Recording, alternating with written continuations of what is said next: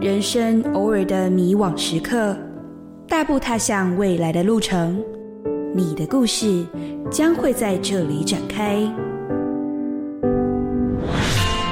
在职涯旅程中的经验与收获，与伙伴进行思想激荡和创新的日子，深度交流跨领域的未来趋势，参与各式各样的实习和体验，身为志工的实践与感动，深入台湾的壮游之旅，连接国际与在地的精彩绝伦。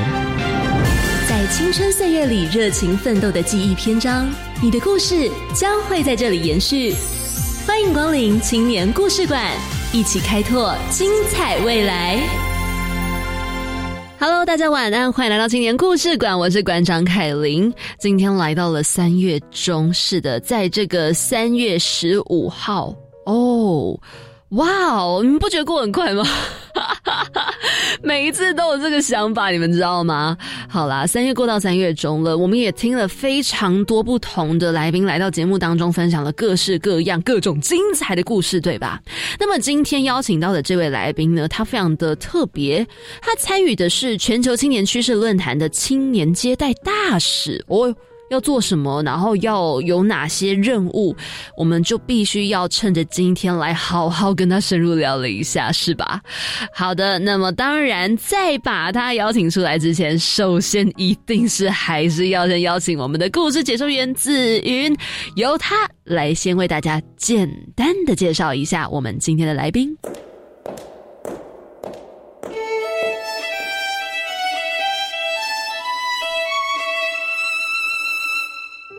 二部青年发展署为拓展青年事务国际交流及合作，办理全球青年趋势论坛，邀请各国青年、青年事务相关人员与国际青年组织领袖到访台湾参与论坛，配合当年度的国际趋势议题，透过专题座谈、分组讨论等方式，共同进行跨国青年事务交流，以提升青年国际视野及对世界脉动的了解。这次来到青年故事馆的是担任了二零二二年全球青年趋势论坛青年接待大使的江廷义，在此次主题 Metaverse 世代大未来当中，探讨社群互动、数位生活想象及未来职场等面向，也透过专家的分享与青年的讨论，深入探讨青年与全球数位化的关系。而担任接待大使及桌长的廷义，在这五天的论坛中，与各国家的青年们共同参访了多个北部景点，也借此交流彼此的想法，更是在过程中对全球趋势和数位转型有更清楚的想象和见解。廷义也期许自己在论坛中，除了对这个时代大未来有更深的了解和不一样的观点以外，也希望在人生的道路上能够有所突破及成长，找到自己面对这个变动性高的数位时代的方法。就让我们一起透过本周的青年故事馆，来听听他精彩的故事吧。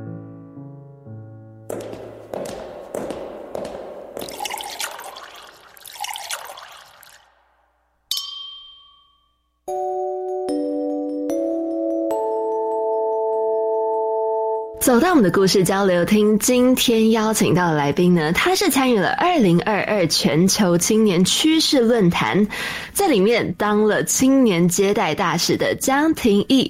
Hello，廷义你好。Hello，你好。嗨，可以请你跟大家简单自我介绍一下吗？好啊，没问题。Hello，大家好，呃，我的本名叫江廷义，可是大家平常都叫 Alan。那我现在目前呢是，我是在就读东吴大学的英文系，然后是目前是三年级的同学这样子。是，OK，所以就称呼你为 Alan。对，是。哎，Alan，你选英文系是因为你很喜欢英文吗？还是有什么原因？哦，其实我选英文系啊，一开始就是因为几个原因。第一个就是因为我们家的关系，我们家其实还蛮喜欢旅行的。那因为我们旅行的关系呢，就是从小让我对国外有很多的向往，觉得哎，用英文这个工具可以跟很多的人去做沟通跟交流。那再来第二个就是，我其实还蛮喜欢文学故事的，所以那时候在听到呃，我们东吴大学的英文系是比较 focus 在英国的文学跟美国的文学，所以我当时就觉得说，哦，如果我可以体验这些文学故事的话，利用这些英文去世界各地旅游的话，是一个还不错的诱因，所以我当初就选择了英文系这样子。蛮特别别的耶，因为你喜欢到这算是古典文学了吗？是啊，是啊，是啊，因为我觉得那些呃，算是我蛮喜欢希腊文学的，就是一开始一些文学的滥觞，我觉得那些东西是一个算是一些后世的典故跟后世的警惕这样子。嗯哼，有没有什么现在是你马上想得到很喜欢的某一些作品，或者是什么样子的内容？哦，我其实真的很喜欢呃伊底帕斯的故事，是英文叫做 Oedipus 这样子。其实这些故事呢，因为我觉得它它都是有点。悲剧 tragedy 在里面的元素，然后他常常会用一些呃不同的角度去警惕后人，甚至是呃在传统希腊文学里面，他都会有所谓的 chorus，就是 chorus 就是他们在所谓做表演的时候，他们都会有人在下面唱一段副歌。那这段副歌很有趣，因为这个副歌呢，就是他会唱给当下的台下的观众，然后就跟他们说说哦，这个现在这个景呢，你们应该注意什么？跟现在这个景他在演什么？那我觉得这个嗯，就呃，他传递的这个点很有趣，因为它可以让你。你把你可能不知道，或者是你平常没有在注意的小细节讲的特别清楚，让你可以去了解这些距离。这样子，哇！我第一次遇到非常喜欢古典文学的人呢，因为大部分人都会跟我讲说，哎，他觉得古典文学就是非常的 boring，然后没有办法让他很专注在听这些东西上面，就像可能我们在读历史的时候会觉得很无聊那种感觉是一样的。所以其实 Alan 非常的特别，他喜欢这样的古典文学。哎，那这样又想再问到你，你念英文系，那你之后有想说毕业，因为现在大三了嘛，那毕业之后有没有想往什么方向来前进？哦，这其实我觉得读了一两年英文系之后，我开始发现英文系可能会是我一个兴趣这样子，所以英文系的这一块可能不会是我未来职涯的方向这样子，反倒是我觉得让用英文这个能力可以让我快速的去呃理解现在的趋势，甚至是让呃在读这些英国文学甚至美国文学的时候，它顺带帮我累积了很多呃西方文化的一些底蕴，所以它目前对我来说是一个还蛮有用的工具，甚至是呃在可能跟我的外国朋友在聊天的时候啊，或者是我可能以后进到外商公司工作的时候，它会是一个算是一个有一个社会资本的累积这样子。哦，好像也是哈，你现在有这个英文能力，算是非常的重要。是是是，我是这样觉得。那你这样之后有想要走哪一方面的路吗？哦，这个我想这个应该就是跟我参加的社团比较有关系了。就是呃，我在大一下的时候参加一个社团叫做 Isaac。那它的中文叫做国际经济商管学生会哦，sorry，它的中文有点绕口。那呃，主要呢，我们是算是一个在主要是在推行交换的一个组织啦，就是因为我们是全球的组织，那全球一百二十个国家都有这个呃团体这样子。那我们是透过把同学们送去到海外交换，执行到六到八周的一个计划，让同学们在海外成长这样子。那这个主要是我们的 products，所以在对于我们来讲的话，在社团内的同学，他可以学到很多不同的商业技巧。可能是跟国小谈判，可能是跟国外峰会谈判，可能是跟呃，比如说呃，要说服一个人去买你的 products 等等嘛，所以他可能切的非常细，他有可能所谓的 finance，有所谓的 marketing 有之类的产品分支。那我觉得这些东西就是让我呃享受到说，哎，做一个商领域的一个发展的话，它对我来说会是一个蛮有趣的一个方向，这样子。是，其实这跟你在这一次的这个二零二二全球青年趋势论坛担任青年接待大使，某种程度上也是蛮有关联的，也对不对？是啊，是啊，是啊。哦，那能不能就来跟我们介绍一下这个全球青年趋势论坛到底是一个什么样子的论坛活动？好啊，了解。这个全球青年趋势论坛其实就。是由我们政府举办的一个论谈嘛？那基本上它会落在每年的十月在做举办。通常呢，它会是呃两种配置，就是它的论坛通常会是两天一夜的。然后以我们这次举例的话，是落在星期五跟星期六。但是在两天一夜的三天前，他会有这群大使，我们去带领所谓的外国青年去参访一些主题相关的一些厂区，或是主题相关的一些呃城市等等。比如说，像这次全球青年趋势论坛，所以我们参观了很多呃所谓高科技的园区。我们去到了新竹，呃，去参观一些台积电啊、TSMC（Actually the same place）。呃，我们去参加了这些呃，甚至是国家网络快速中心的一些地区。那去带领这些青年去领导说，哦，台湾现在的半导体产业有什么样的发展，或是台湾在高科技上的发展是呃如何？那借由这三天的所谓的呃。参访。那在两天的论坛里面呢，我们再带入这些所谓的议题探讨。嗯哼，所以在你们参访这些地点，也是跟你们这一次的大主题是 Metaverse 世代大未来是有关联的吗？是还是说，其实普遍来说，哦哦，所以不会变成说每一年都是参访差不多的地方？是是是是，它是有直接性关联的。哦，OK，、所以呢，在这个全球青年趋势论坛，你当初会去参加到，是因为你在 ISAC 这个社团里面吗？呃，我当初会参加到，其实第一个最直接的观念是因为我在 ISET 的社团有看到这个推荐这样子，然后是我看到之后就觉得哦非常有趣。第一个是可以跟国外青年交流，那甚至是现在非常呃火红的主题呃所谓的 Metaverse，所以我就觉得哦天哪，这是一个很好的机会。然后第三个是我觉得我们政府非常慷慨哦，因为它是你完全不用支付任何费用，然后它提供你一个五天四夜的一个交流活动。那我觉得这、哦它这些东西是一个还蛮难得的机会对我来说，那我就想说 OK，那就是报名这样子。哦，所以蛮主要就是在 ISEC 那边的时候，就得知这个消息，觉得哎好像不错，不然去参加看看。是啊，是啊，是啊。嗯哼，那那个时候你是怎么样去参与这样子一个青年接待大使的甄选？是说，哎，大家可能一起修究啊，哎，我跟你，我们两个都想参加，不然我们一起去参加，还是说你是自己跑去报名的？我 是自己跑去报名的。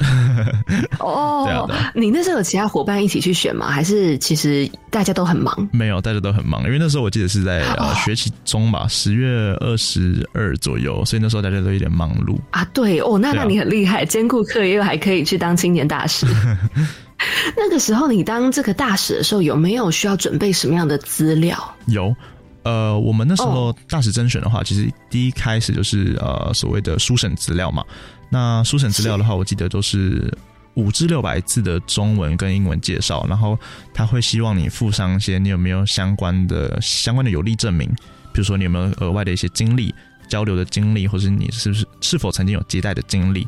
那再者的话，就是看你有没有一些语言能力的证明，这样子。哦，嗯那你那个时候有提供像是什么样子的经历，像是你在 ISEC 或者是你的英文检定之类的吗？了解，我当初有提供一些我的英文检定的经历。那主要我呃我付的比较多的话，是我呃生活上的经历，就是我们一开始有提到嘛，哦就是我之前有去澳洲呃算是语言中心交换两个月过，然后呃在 ISAC 就是有举办过一些活动。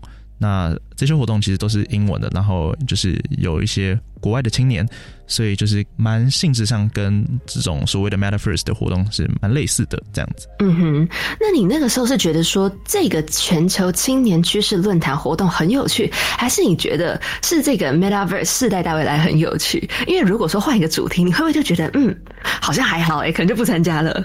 哦，呃，我觉得基本上这两个元素对我来说是相辅相成的。就第一个，我本身就对于、哦对于这种外国交流的元素非常有趣，非常呃被吸引。那第二个是，我觉得本身这个主题它定义的蛮好的，因为呃，去我记得去年年底的时候吧，就是呃，全部人都在谈 Metaverse，对吧？就是全部人都在对谈说，哦，天呐，祖克伯花了那么多钱去做了一张那么丑的图片等等的。但是其实我觉得，嗯，它是一个呃非常有话题，然后非常有呃前瞻性的一个、呃、主题。那我觉得运用这个主题来定定的话，然后它下面还有延伸出了几个子标题嘛，所以我就觉得说，哦，这个标题其实呃下的非常有趣、跟好玩、跟吸引人。嗯哼，所以其实你本身就对于这个主题是觉得很有兴趣，很想要去深入了解的。是，对，哎，那想问你一下，如果说在真的参加论坛以前，你对 Metaverse 这样子的一个概念、这样的一个想法，你有没有就是一些自己的见解？你有没有一些在参加以前的想法，然后跟参加之后，它开始对你来说有点转变？哦，呃，其实我一开始参加这个所谓的 Metaverse 的论坛以前，我就觉得说，哦，天哪，这是一个呃很有趣的科技，就是它可以势必可以带给人类一些很很快速的发展等等的。但是呃，我们这次参加完，就是哦，就是我一开始参加的时候，我就觉得说，哦，这个东西应该只会有所谓的利益，就是可能它会对人类比较好。但是在论坛呃所谓两天一夜的讨论中呢，其实就是可以观察到很多来自不同国家的青年，就他们会提出对于这项科技所带来的隐忧。那我就觉得说，哦天哪，这个隐忧是我以前从来没有注意过的，然后我就觉得哦非常有趣。嗯哼，这是是你在参加以前的一些比较概略的想法。是那后来在参加以后，是不是想法转变蛮多的？对，因为我们那天。呃，我们那两天呢是呃透过圆桌的讨论，然后这个圆桌呢都会有可能五至六个国家的青年来组成，所以你在那个时候就可以听到说，哦天哪，原来这个国家的人是这样子思考的，然后就是说，哦天哪，我为什么以前没有想到？啊，哎，那你刚刚说你在就是参加青年接待大使这个甄选，你会需要做一些资料跟准备。那么如果说你是在论坛当中担任青年大使的这个过程当中，你会需要提前先准备一些资料吗？哦，了解，因为就如我所说嘛，就是我们的活动是拆成三天跟两天嘛，就三天是参访，然后两天是论坛。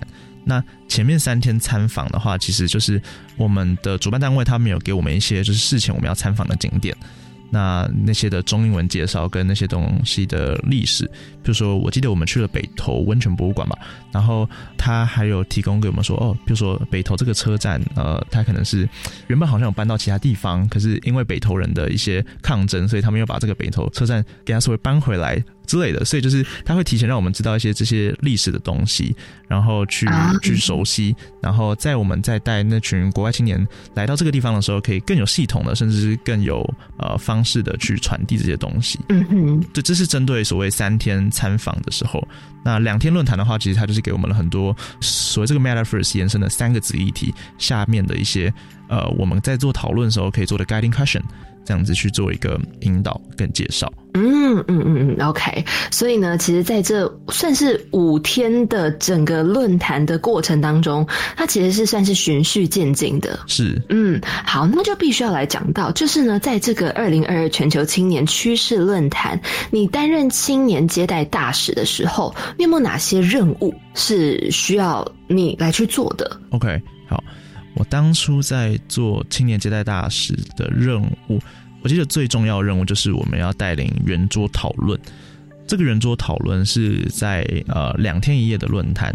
那因为他这个活动基本上有一百五十名的国外青年跟一百五十名的台湾青年，所以光青年方就是会有三百多位。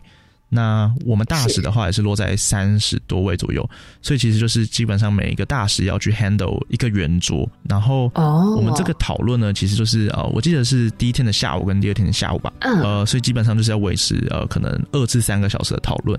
那我们的主要工作呢，就是要去 hold 这个讨论，去带领这个讨论是有个 output 的，所以这是会我们一个蛮主要的任务。那剩下的任务其实就是呃。比如说，主动去协助一些国外青年啊，或者如果他们需要协助的话，我们就是当他们呃跟呃所谓主办单位的桥梁这样子。哦，OK，所以有点像是，呃，把它讲的再明白一点，看起来就比较像是营队的队服的感觉。嗯，有一点像哦。啊，但因为毕竟有时候就是在这个语言上面，还是会需要由你们来去进行转换，来去帮忙。所以呢，除了圆桌讨论以外，主动去协助这些青年们也是非常重要的一件事情。是是，OK。那在这个二零二二全球青年趋势论坛，以 Metaverse 世代大未来作为这个主轴，他到底想要跟青年们。探讨的跟反思的这个概念是什么？哦，其实我认为当初这个 Metaverse 想要带领同学们讨论的这个点是，第一个是呃，他想要带领同学们去听到很多不同对于未来的想法，这是第一个。所以因此我们邀请了呃蛮多像是企业的前辈，比如说呃我们。甚至是所谓那个密涅瓦大学的校长，那他们有上台来跟我们分享一些他们对于可能二零三零呢，甚至是对于未来世界，甚至是未来青年们需要必有的特质。那我觉得这是一个对于未来的一个呃展望。那第二点是，我觉得他想要让我们反思的是，就是在科技快速发展的今日，就可能现在二零二三年，呃，所谓科技，甚至是前几个月有的 Chat GPT 之类的东西，那这些科技的出现，是否是可以跟我们最基本的呃人类在相处啊，甚至在隐私上，甚至是呃一些社群问题，甚至是心理健康这些问题，那科技的发展跟这些东西是可以平衡的吗？所以我们其实探讨了很多所谓的 mental health 的问题，这样子啊，啊哈。所以其实，在这个算是 metaverse 世代大未来当中，除了会讲到关于科技、关于未来，其实蛮重要的一个就是社群还有心理健康的问题。是哦，那你自己有没有一些感觉，就是在这个世代当中，心理健康的问题真的日益有更需要被重视的趋势？其实我觉得，我觉得这个问题算是一个现在蛮严重的问题了。就是我自己观察到，就是其实我对于手机是还蛮习惯在使用的，就是我会很常常的去打开我的手机，然后去 check，就是可能 social media 有没有一些最新的动态等等的。那甚至是呃，除了我以外，就是我观察到，就是一些呃，我自己的表妹，就是她现在是国中三年级吧。其实现在那群小朋友，他们很喜欢玩呃 TikTok，甚至是小红书等等之类。那他们其实每天都在划那些东西，然后就会透过这些东西去做比较嘛。那我就觉得，哦天哪，他们。有时候说的话，或者是呃，在看的东西，都跟我已经离年代非常远。就是之后越来越久的话，他他就慢慢产生一种所谓的比较心理吧。就是很常，他看到 social media 有人有什么，或者哪个 KOL 有带什么新的 products 的话，他他也会很想要。那呃，对啊，我觉得这是现在我们现在正在面临的一个问题。嗯哼，所以其实，在这一次的论坛当中，你们也是有讨论到这一块的。是啊，是啊，我们也有讨论到呃相类似的主题。嗯，哎，那像刚刚你有提到一个叫做 Chat GPT 吗？是，那个是什么啊？哦，这个 Chat GPT，我记得是呃几个月前吧，十二月底吧。那是我记得是由 Elon Musk 他呃成立的其中一个公司嘛。那他们去推出了一个大数据的语言模型。那主要呢，它就是可以透过 AI 的一个能力去帮你做很多资料库的搜索，那去帮你快速的回复你一个问题。它更重要的是，它可以用比较人性化的方式去回复你。那现在呢，它就是成了很多，不管是有人在写论文啊、写功课啊等等一个工具，甚至是上个月的时候，它已经通过所谓一些宾州法学院，甚至是华顿商学院的一些考试。那我觉得这是一个非常有趣的工具，就是如果人们开始善用它的话。哦哦，所以真的就是一个 世代大未来，好多东西真的开始慢慢的不一样了。是啊。那也想要问到 Allen，就是单纯你个人看法，如果说面对像是哎，刚刚你有提到年纪比较小的小朋友，可能他们就大概国中生，也许更小，也许高中生等等这样的一个年纪，然后他们常常会呃，因为这样子一个社群出现一些比较心态啊，或者是他们会开始有一些比较嗯，可能需要去调整的一些想法，你觉得应该怎么做可能会比较好？其实我觉得最直接的方式。但它不见得是最有效，就是最直接的方式可能就是要限制这些这些手机的使用时间吧，这是最直接的。但是我觉得这不一定是最有效的。但我觉得最有效的方式还是我们必须从本质上去思考，说，哎，现在小朋友为什么会喜欢这些东西？我们先理清他们为什么会喜欢嘛。那第一个可能是呃台湾的环境无法提供吗？或者是台湾的呃所谓 KOL 或者台湾的明星是不够吸引人吗？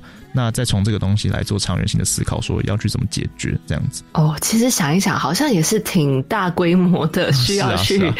一个一个剖析，OK，所以呢，在这样的一个时代，我们真的有越来越多不一样的状况需要去面对。那么同时呢，在这个全球青年趋势论坛，你们也是讨论了非常多的细节，不论是呃关于这个社群互动啊、数位生活想象，还是未来职场，以及呢，在你们的这个参访交流行程，其实都有很多东西是可可以跟大家分享的。那么待会呢，我们在一个小小的广告过后，我们继续要来听到 L。来分享这个论坛非常精彩的各种细节。我会永远相信最后一片落叶，无论什么时间，东风藏在眉心。我会永远相信，扎入心的水滴，在另一个世界，心口布满垃圾。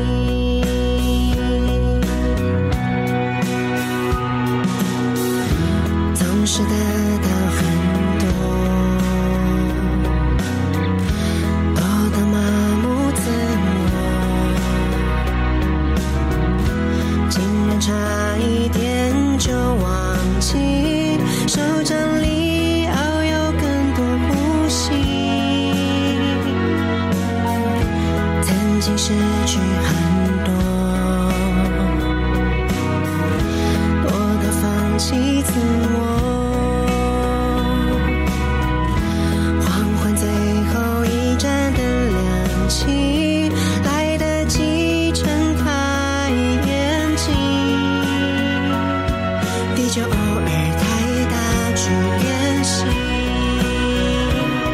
沙滩上还能留下痕迹，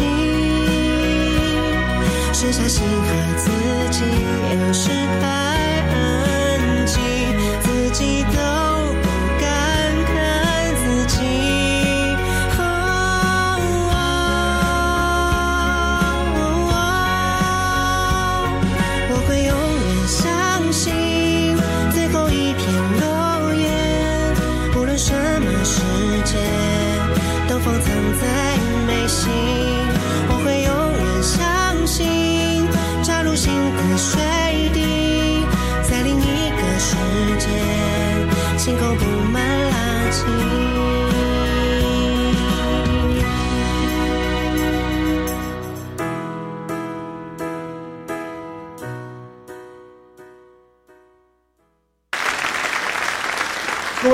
友们，大家好，我是超级公民购的主持人苏格格苏明祥。想要了解生活法律知识、重大公共议题、人权公民新知、民主基础系列以及全国公民行动方案竞赛，请记得每周六下午三点零五分收听最优质的公民法治教育节目《超级公民购》。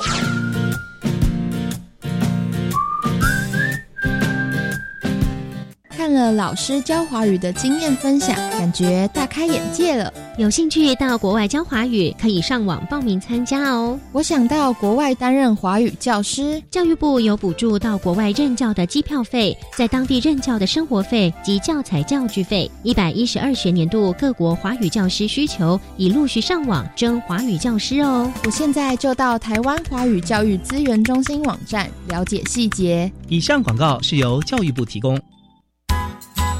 饮用水、泡面、罐头、巧克力、饼干。哎，妹妹，你拿太多了。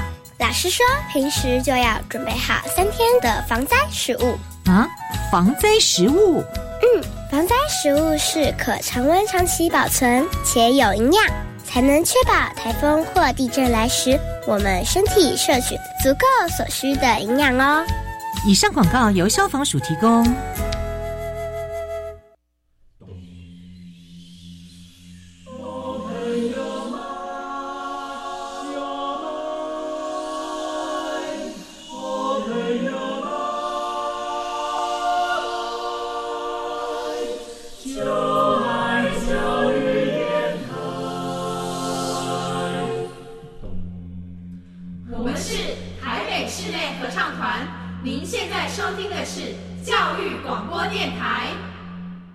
个小小的广告过后，再次回到我们的故事交流厅。今天邀请到来宾呢，他是参与了二零二二全球青年趋势论坛，担任了青年接待大使的 Alan。Hello，Alan。嗨，Hello，大家好。嗨，我们继续要来跟你聊到呢，就是在这个去年的论坛当中呢，你们一开始前三天是有一个参访交流行程，是从二零二二十月十八到十月二十二。你们那个时候有进行了怎么样子的交流活动？因为看到你们那个流程啊，有包含到哎，你们可能有一些什么破冰游戏呀，或者是呃展摊巡礼呀、主题论坛啊，也有世界咖啡馆。是是哦，那首先你们破冰，你们会怎么破冰啊？因为真的还蛮多人的，对不对？是是是，其实我们在论坛的破冰啊，其实呃一开始就是尝试去理解彼此，就是呃就是身为桌长的我们，我们会抛出一些所谓的 guiding question。呃，像我自己的方式，我会利用便条纸啊，就是我可能会先问大家几个问题，然后请大家用便条纸写下来，然后大家我们去慢慢做自我介绍这样子。那我们通过这样的方式呢，可以就是更有效率的，就是知道说每个人到底在讲什么，甚至他来自什么国家这样子。嗯哼，所以用这个便条纸的方式，如果说比较内向的人，可能用写下来的也会比较不害怕。是是是是。哦，然后呢，破冰之后，你们是不是之后的行程都是跟这同一个 team 一起互动、一起合作？对，是因为我们在事前的时候，我们呃每一个大使会被分配到，就是我们预计还要带几个国外青年，甚至是台湾青年这样子，所以我们在这几天的活动内，就是我们会是一直在同一组这样子。是，然后接着呢，你们在破冰之后，就可能有一些什么开幕式啊，那开幕式接着过后，就开始了一个主题论坛。嗯，没错。哦，这个主题论坛是会进行什么样子的事情？这个主题论坛其实我们有呃两个部分来做结合。第一个部分呢，其实就是我们呃早上呢有所谓呃出席的讲者，那就是我们有邀请到所谓宏基集团创办人施正荣董事长，那还有一些所谓呃台湾 PPTT 的创办人，他叫杜义景，那还有一些呃比如说呃 Minerva 的呃 Principal，那我们有邀请他们来针对呃。未来的一些趋势跟未来的一些想法来做一些主题性的演讲，这是呃早上的时候。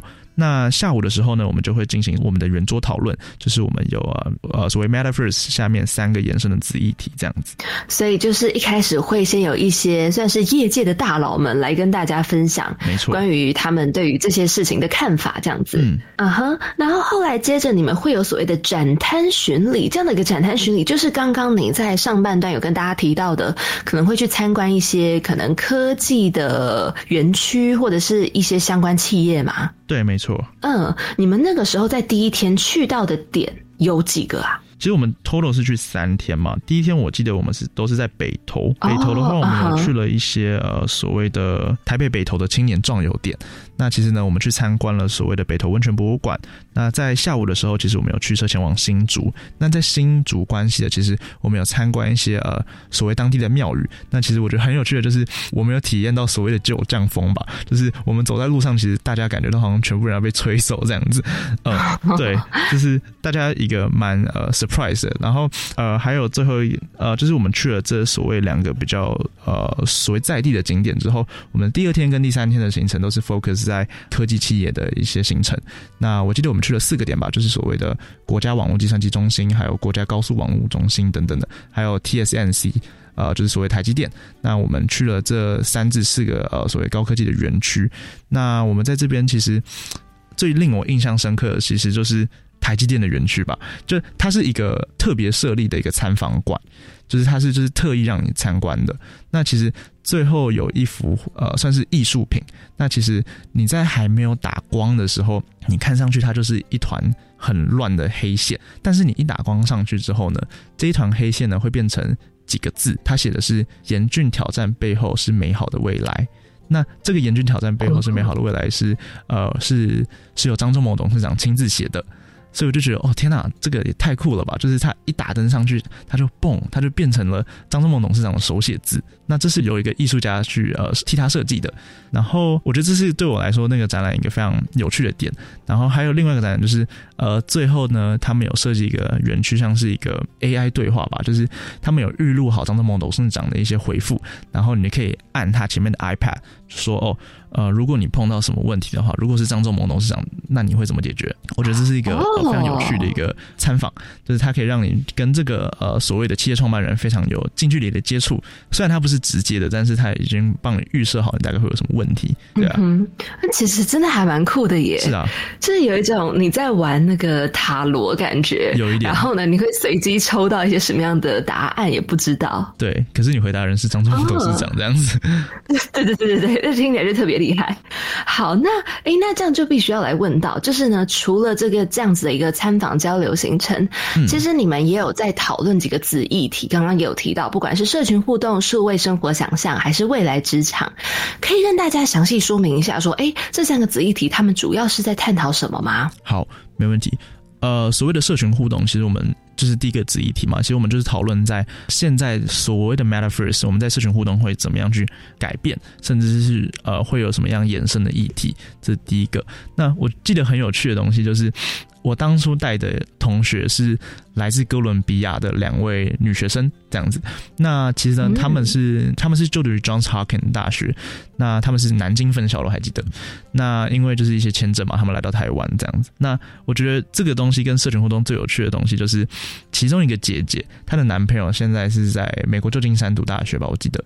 那他们每次约会的方式呢，就是透过，就是他们每个礼拜会约定好一个时间，叫 quality time，就是 five love languages 的那个东西。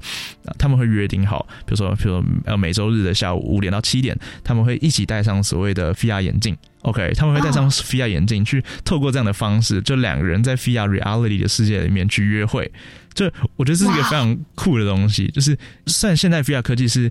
你如果有戴上手上的一些感应器的话，你是可以感应到你在摸一点东西的。但是你戴上这个 VR glasses，就是你可以看到你的男朋友或者你看到你的女朋友去跟他约会。所以我觉得这是一个打破一个社群互动一个新的想象。就是哎，我以前都觉得说，哎，远距离恋爱这是太困难了吧？我我们怎么可能支持得住？但你现在跟我说，哎，我可以戴上 VR 眼镜，就跟我跟我女朋友约会。说哇，太酷了吧！所以我就觉得哦，这是一个虽然我们讨论多很多东西，但是我觉得这种社群互动的真实例子是非常有趣的哦。对啊，对啊，对哇，这这个是你一讲我才想到，这件事情确实是可行的，而且这还是以前做不到，但是现在竟然真的已经做得到，我远距离恋爱已经不是问题了。对，你只要戴上 VR 眼镜。对啊，呃，可可是这个 VR 眼镜它是不是没有很便宜啊？突然想到，我记得那时候我收到的价格是三百九十几块美金吧。就是那个时候，我十月、十一月参加论坛的时候，他们记得那个价位是这样子，就大概其实要一万块台币。对对对，它落在一万一、一万二台币。啊哈，OK，好，所以，嗯哼，远距离恋爱必须投资的成本，这一万块其实还好啦。其实这样子，哎，这样子 VR 恋爱的变成是，其实好像可以省下很多要花的钱呢，对不对？嗯，就是你可能开个可能什么餐厅，你可以假装吃一下，但其实你在吃来一颗这样。对啊，所以。其实呃，相对来说好像没有花到那么多的钱。是。OK，好，这个是还蛮有趣的其中一个。那么这是哎，这个算是社群互动对不对？是，这算是第一个子议题。是。那么再接着是数位生活想象。嗯，数位生活想象其实接着这是我当桌长讨论的议题，就是。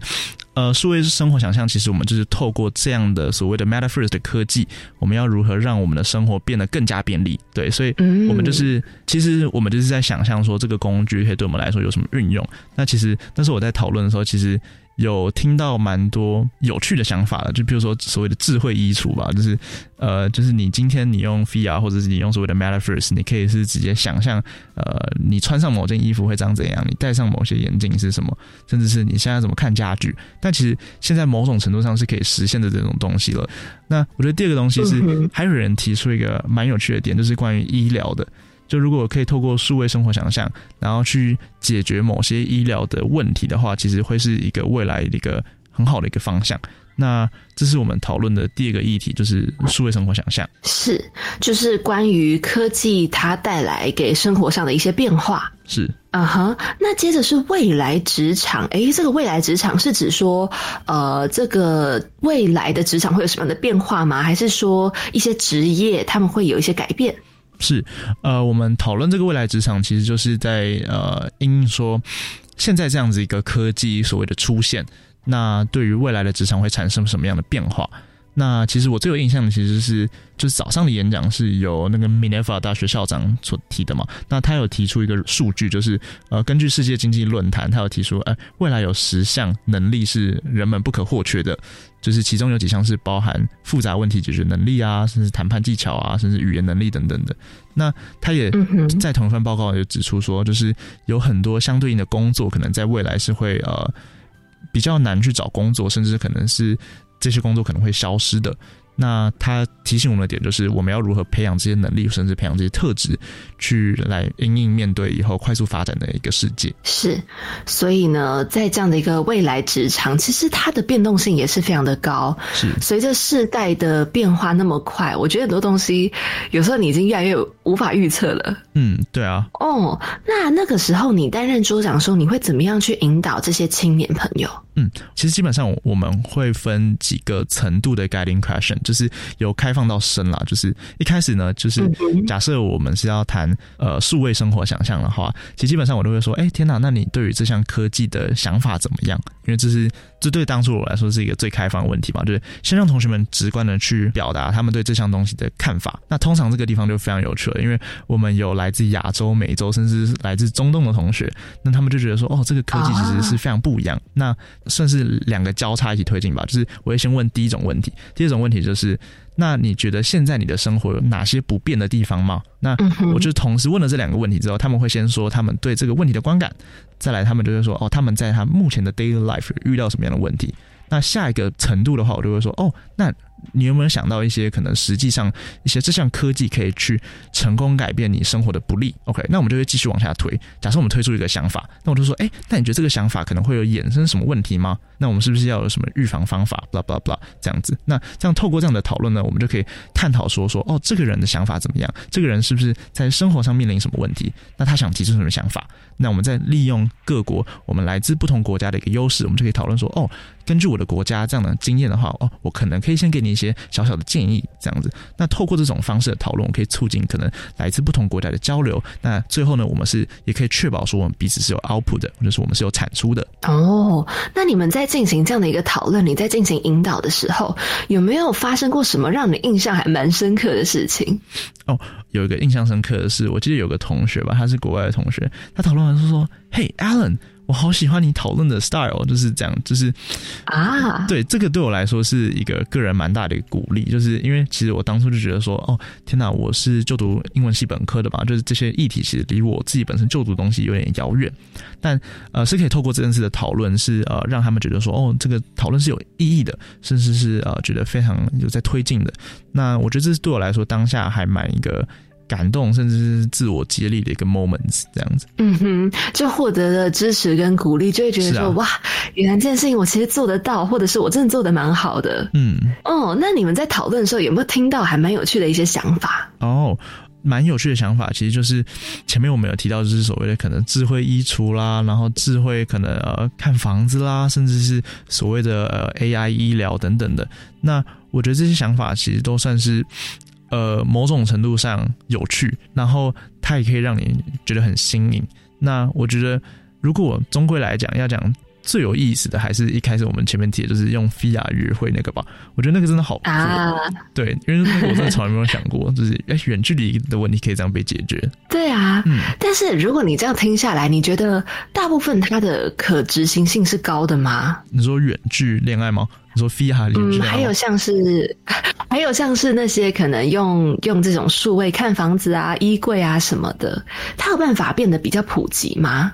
其实我觉得以现在目前来讲，科技的普及度一定是可以的，但主要还是看人们自己的接受度高不高。因为呃，现在其实很多东西都可以做到这样子嘛，但很多大家就觉得说，哦，天哪，我一定要亲眼看到。就是说，哦，我一定要摸到这个东西，我想要体验这个材质是什么，我才愿意去，可能啊，那个付费，可能或者觉得说，哦，我才觉得说这个是好的事情，对，所以其实就是看每个人的接受程度不一样，这样子。但以科技执行度，我相信 目前是可以的。哦，那你觉得有没有可能未来变成是连那个质地是如何，那个材质怎么样，都有可能有办法体验到，但是是透过科技的方式？我觉得一定可以，但是。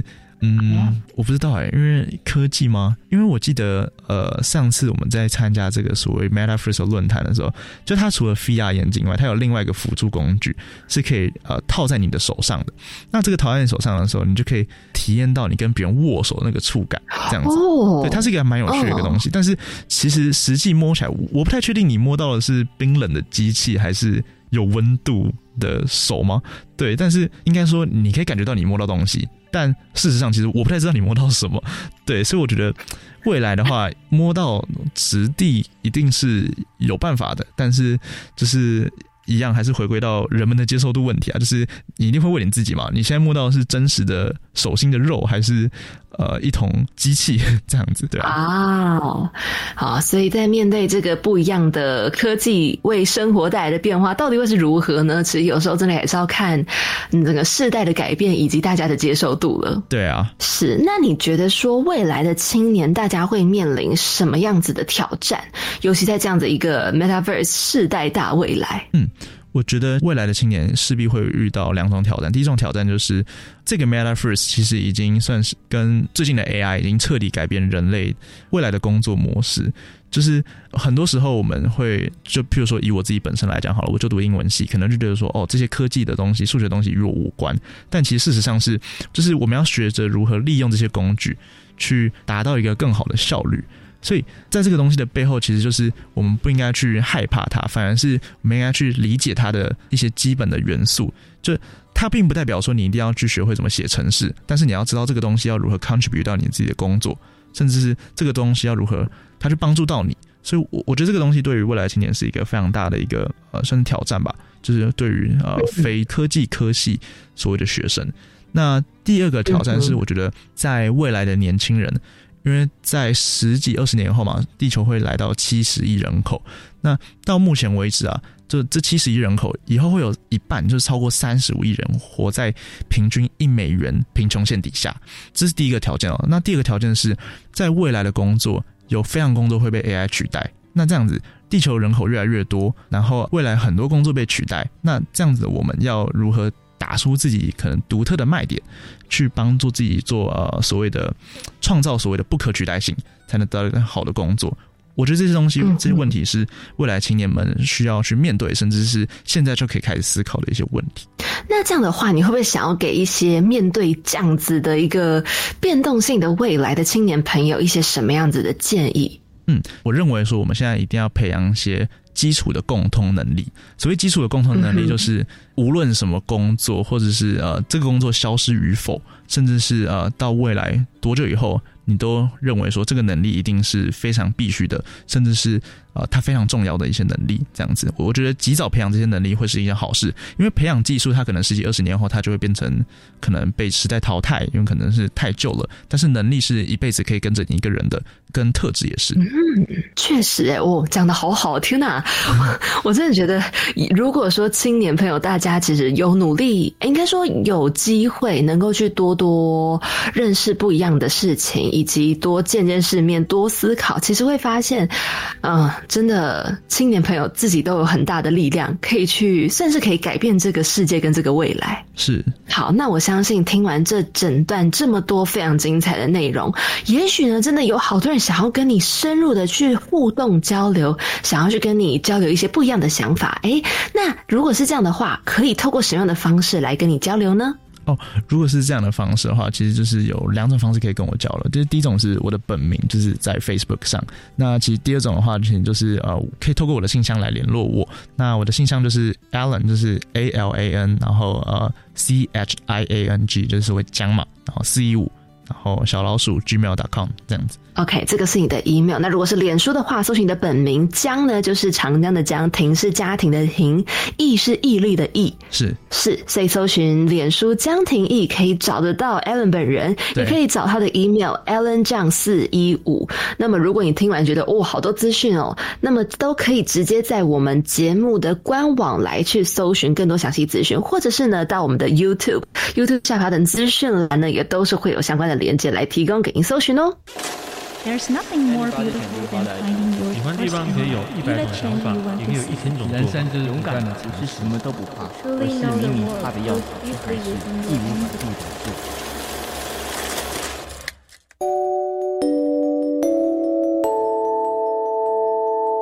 走到我们故事馆的刘生强，上一次来到我们青年故事馆的呢是廖成杰，他留下了这么一句话。好好的过自己的生活，并且保持自己对这个世界的热情和好奇。我听完这句话的时候，其实我也非常的认同。就是很多时候，嗯，也许有太多事情让我们去分心，所以呢，你会忘记，哎，其实过好自己的生活就好。而且呢，其实，在过好自己生活的同时，你可以对世界保持着一个敞开的心胸，你不断的去感到好奇。然后呢，在好奇的同时呢，你会拥有那样子一个热情。所以呢，拥有了这种 passion，有时候你就会觉得，哎。其实这样子一个生活，让你觉得非常的快乐，而且你会一直想要往前走，不断的去往外去挖掘。那想说问问看，听完这句话的 Alan 有什么样的想法呢？我觉得其实听完这句话对我来讲，自己目前的感触蛮深的，因为前阵子我就是觉得说，哎，自己好像对于很多事情都没有热情，就是觉得说，哦。做事就是呃，比如说交流嘛，我就觉得哦，以前觉得很有趣，但后来之前交流到某一阵子之后，就觉得说哦，这些事情好像就是平常都很常在做，所以对我来讲，它就已经没有到太大的一个新鲜感或者兴奋程度。那当我听到这句话的时候，我就觉得说，其实我也很想问说，哎，那要怎么样去拾回这些热情？就是，哎，我要怎么样对任何事情都去重新保有好奇心呢？是我要对这些事情一直发问吗？或者是我必须要变得很 open minded 吗？但是，是。那些事情好像知道大概怎么做，但是详细的方法就是详细的手段，就是好像离现在我还是还有一段距离吧。我在我在想，嗯，有时候可能真的是要转换一个心态，转换一个环境，然后呢把步调慢下来。有时候就发现，哎，在一些很小很小的事情之下，你却突然开始了对这个世界的热情跟好奇，然后你对于你自己的生活又重新找回了一些动力。嗯嗯，对，好，我相信这么有感的你，一定可以在这个留声墙帮我们留下一句话。那如果也请你留下一句话的话，你想要留下什么样的讯息呢？好，我想留下。好，它是一句英文的句子，那它叫做 “If not now, but when? If not me, but whom?” 为什么想留下这句话？OK，就是其实就前面有提到嘛，就是呃，最近前前前阵子对于就是很多热情，就是可能。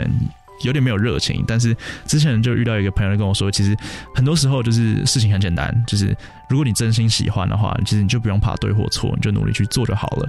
那他就跟我送我就是这样的一句话，就是 If not now, but when？就是如果不是现在的话，那还是什么时候？If not me, but who？就如果不是你的话，那到底谁好来做这件事情？所以我想他传递给我的讯息就是：如果今天大家每个听众大家有喜欢自己想做的事情的话，其实不用顾虑那么多，你只要去做到你自己喜欢的，那甚至是你觉得问心无愧的话，那那么我觉得这样子就足够了。哦，哎，好喜欢你留下的这一句话，我真的觉得非常非常能够给人家醍醐灌顶的感觉。好，那我们就要好好的帮你把这句话传达给下一组来宾。那么再次谢谢 Alan 今天来到我们青年故事馆，跟着青年一起翻转未来。祝福你呢，在未来道路上，不管是找回的热情也好，还是呢找到你未来想要发展的职业方向也好，都可以顺顺利利的走下去。谢谢。好的，那么也谢谢你今天来到我们青年故事馆，就要跟你说拜拜喽。OK，拜拜。拜拜。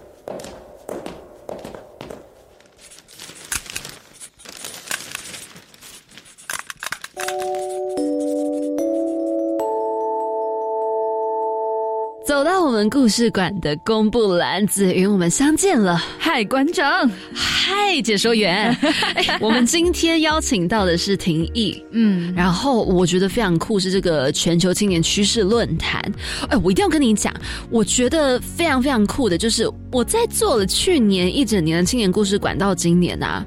我觉得我自己有很大的成长，哎，哦，怎么说？就是我开始非常的注重很多的全球趋势，对，不管是国际新闻、经济。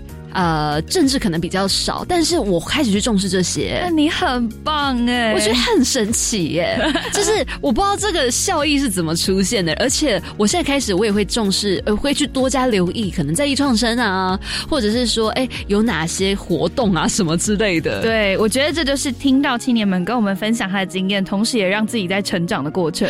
对，所以没想到我们自己也在默默成长，而且成长的不知不觉到现在。开始很有感了，真的太酷了。所以，我就是听到这么多青年分享的东西，我觉得很愿意把这些计划分享给其他人。对，所以现在我们一定要赶快来分享，因为三月有太多活动。那么没错，今天我们有三个活动来跟大家分享。好，是首先第一个呢，就是大家相当熟悉的青年壮游台湾寻找感动地图实践计划的真见，他鼓励青年以多元的方式来体验壮游。那么，透过青年两个人以上自行组成团队。来研题有创意，而且具主题议题性，然后他又跟地方社会文化有互动的创意旅行。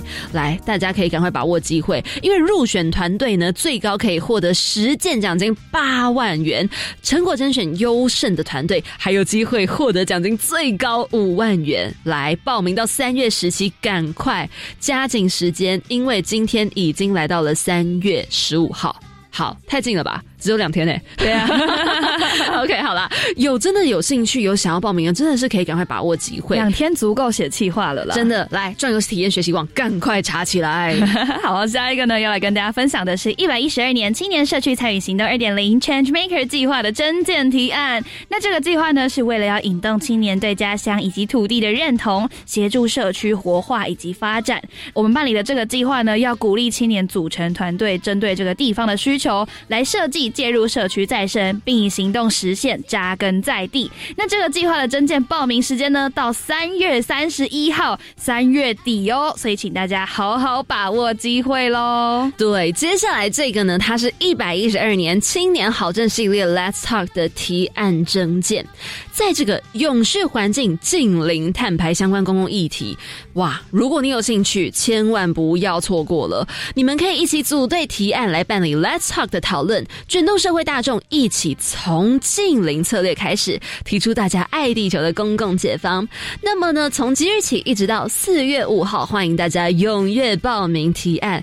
这个计划最高可以获得新台币十六万元的奖金。那么详情都可以到计划网站或者是粉丝专业来去查询哦。没错，好，那不要忘记了，我们一样每周三的晚上七点零五分准时空中见喽。我是凯琳，我是子云，我们下周见，拜拜。